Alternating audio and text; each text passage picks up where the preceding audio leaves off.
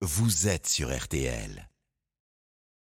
RTL, Sous les radars. Et on va défaire une info, mais alors surréaliste maintenant. Écoutez ça, un crépier convoqué au tribunal parce que sa crêperie sent trop la crêpe. Alors c'est un couple de restaurateurs en fait, Marlène et Alex. Ils se sont installés en décembre 2019 à Erquy dans les Côtes d'Armor, le rêve d'une vie qui s'est vite transformé en cauchemar à cause d'un voisin. Un retraité de 74 ans, originaire de la région parisienne, multiplie les plaintes car il ne supporte plus les odeurs. C'est bien réel. Le voisin s'est manifesté en- au mois d'août 2020. Il nous a envoyé un- une lettre. Il nous reprochait euh, des gènes olfactives. Euh, Qu'est-ce que vous appelez gènes olfactives Il dit ça sent la crêpe.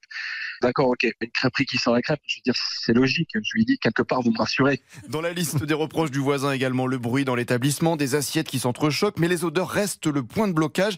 Et pour ne pas faire de polémique dans le quartier, Alex et Marlène décident de faire quelques travaux en 2021 pour calmer l'individu. On a reçu des techniciens pour les hôtes. Voilà, on s'est dit peut-être que ça, ça va solutionner la chose et tout ça. Donc il y avait plus de, il y avait plus de fumée et tout ça. Et on a rechangé le système d'extraction et on l'a éloigné derrière sur notre crêperie en fait sur le toit. Les odeurs sont déviées, mais ça ne calme pas le voisin qui continue de se plaindre. Il est passé même à la vitesse coucheur, hein. supérieure. Vous avez vu Une assignation en justice a été adressée à Alex et Marlène. Ils sont convoqués le 16 février pour s'expliquer sur toutes les nuisances. Bah, de quoi vous dégoûter d'exercer. hein? On est quand même vraiment fatigué parce qu'on s'est dit qu'on avait fait euh, moult euh, travaux et beaucoup d'efforts pour cette personne. On en a parlé à tout le reste du voisinage. Ils nous ont dit non, non, non, vous inquiétez pas les jeunes, vous faites pas de bruit, machin, ceci, cela. On est correct. Et Alex et Marlène ont lancé une pétition pour que le restaurant La Crêperie du Pêcheur soit soutenu actuellement. Plus de 15 000 personnes l'ont signé. Vive les crêpes Vive la Bretagne Touche pas à ma crêpe.